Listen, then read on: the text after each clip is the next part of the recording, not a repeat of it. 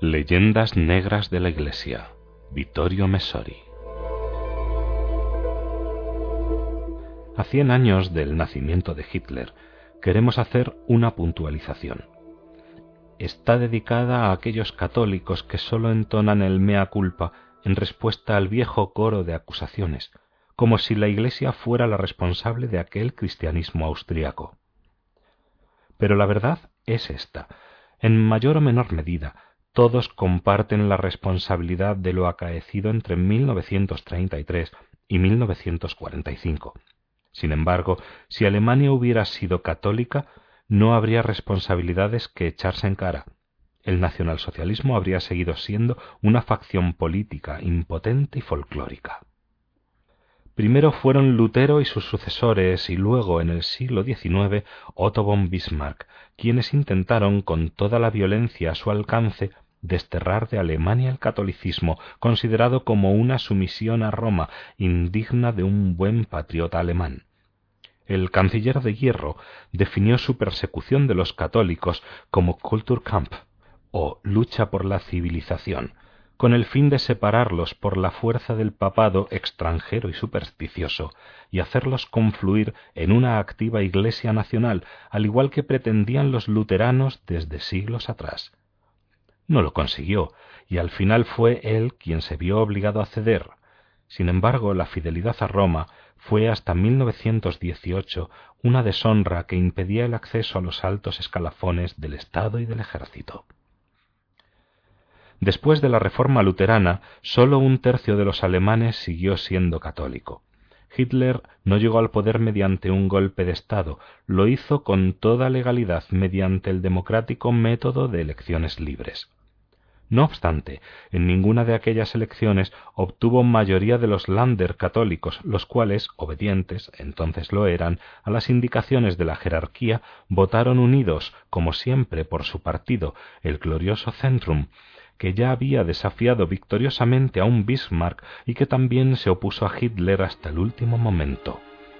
Y esto fue, dado que se olvida pronto, lo que no hicieron los comunistas, para quienes hasta 1933 el enemigo principal no era el nazismo, sino la herética socialdemocracia.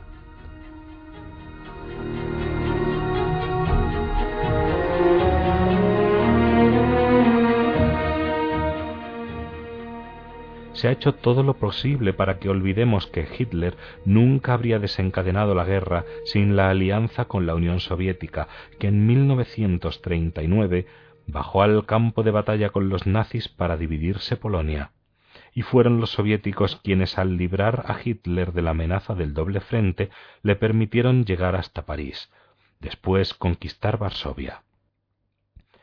Hasta la traición de Hitler en el verano de 1941, las materias primas rusas sostuvieron el esfuerzo germano durante sus buenos veintidós meses, los motores de los carros de combate nazi del Blitz en Polonia y en Francia y los aviones de la batalla de Inglaterra rodaron con el petróleo de la soviética Bakú.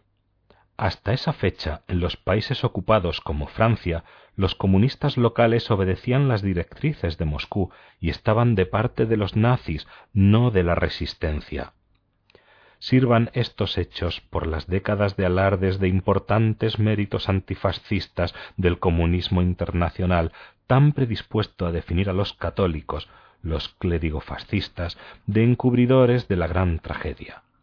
No son méritos los que ostentan los comunistas, sino responsabilidades gravísimas. Al nazismo no lo venció de ningún modo la iniciativa de Stalin, quien por el contrario se sintió traicionado por el ataque imprevisto de la aliada Berlín. Lo venció la resistencia, de cuyos méritos intentó luego apropiarse el marxismo, tras una decisión tardía y obligada por el revés alemán. El nazismo cayó gracias a la obstinación de Inglaterra, que consiguió atraer tras de sí a la potencia industrial americana y que, de acuerdo con su política tradicional, más que por motivos ideales, el propio Churchill había sido admirador de Mussolini y tuvo palabras de aprecio y elogio para Hitler, además, el partido fascista local recogía simpatía y apoyo en la isla, nunca habría soportado la existencia de una potencia hegemónica en la Europa continental. Así había ocurrido con Napoleón y la entrada en la guerra de 1914. Esta no fue una guerra de principios, sino de estrategia imperial. A principios de siglo, la Gran Bretaña victoriana no había mostrado intenciones y procedimientos muy distintos de los de la Alemania hitleriana contra los boers sudafricanos. Por desgracia, en política y en la guerra que es su continuación, no existen los paladines de ideal inmaculado.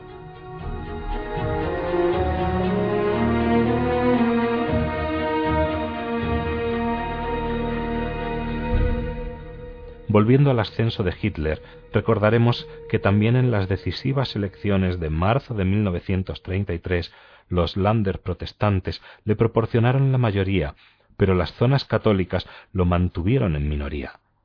El presidente Hindenburg, respetando la voluntad de la mayoría de los electores, confió la Cancillería a aquel austriaco de cuarenta y cuatro años, de orígenes oscuros, quizás parcialmente judío según algunos historiadores el 21 de marzo, día de la primera sesión del Parlamento del Tercer Reich, Goebbels proclamó el Día de la Revancha Nacional.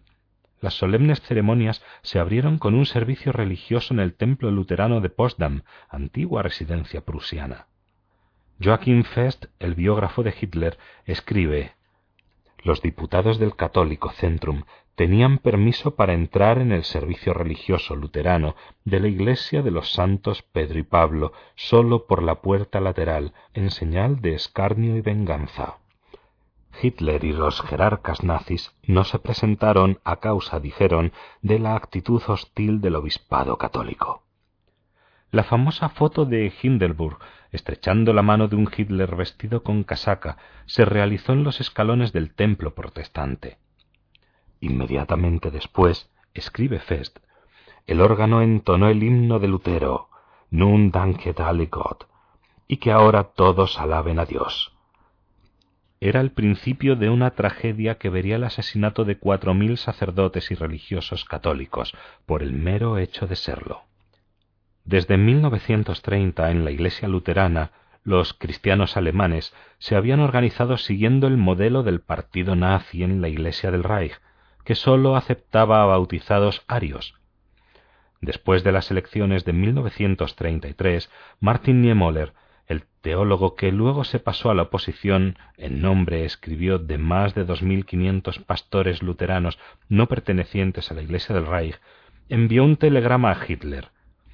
Saludamos a nuestro Führer, dando gracias por la viril acción y las claras palabras que han devuelto el honor a Alemania. Nosotros, pastores evangélicos, aseguramos fidelidad absoluta y encendidas plegarias.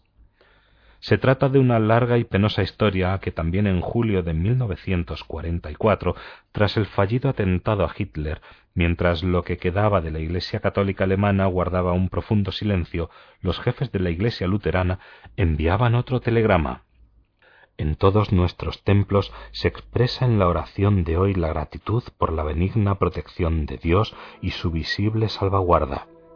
Una pasividad que, como veremos, no fue casual.